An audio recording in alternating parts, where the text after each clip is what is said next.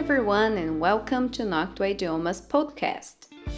Conforme mencionei no episódio anterior, e se ainda não ouviu, corre lá para ouvir, a língua inglesa é imprescindível nas nossas vidas, principalmente por conta da globalização, ou seja, por ser na maioria das vezes a língua dos estudos, das viagens, dos negócios, enfim, a língua da comunicação do indivíduo com o mundo.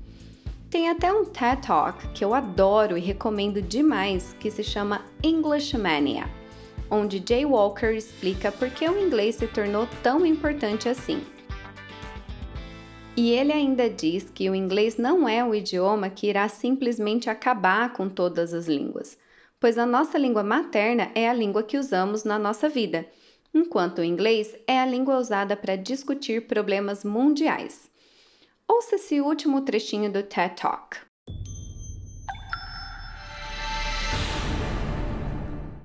English is the world's second language. Your native language is your life, but with English, you can become part of a wider conversation, a global conversation about global problems, like climate change or poverty or hunger or disease. The world has other universal languages. Mathematics is the language of science. Music is the language of emotions. And now English is becoming the language of problem solving.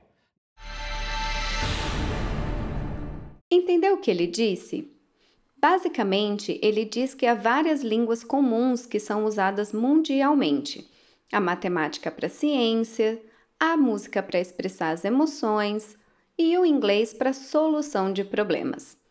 E ele ainda finaliza dizendo: English represents hope for a better future, a future where the world has a common language to solve its common problems.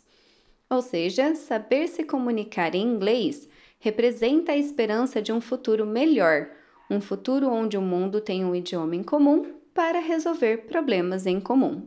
Ficando claro que o inglês é a língua universal para comunicação, pelo menos uma das mais usadas, gostaria de fazer a seguinte pergunta: Qual o seu nível de inglês?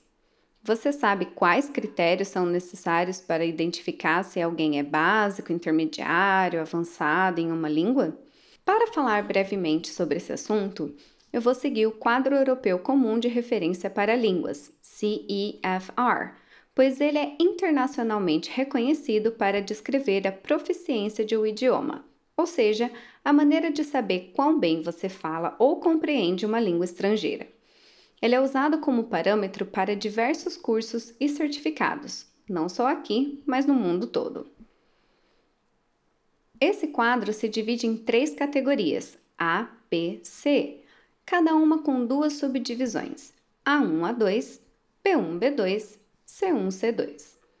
Para não ficar tão extenso, decidi fazer podcasts específicos explicando melhor cada nível e suas especificidades.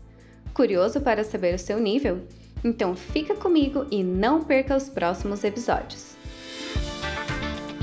Thanks for listening to this podcast and I hope to have your company again soon. Bye!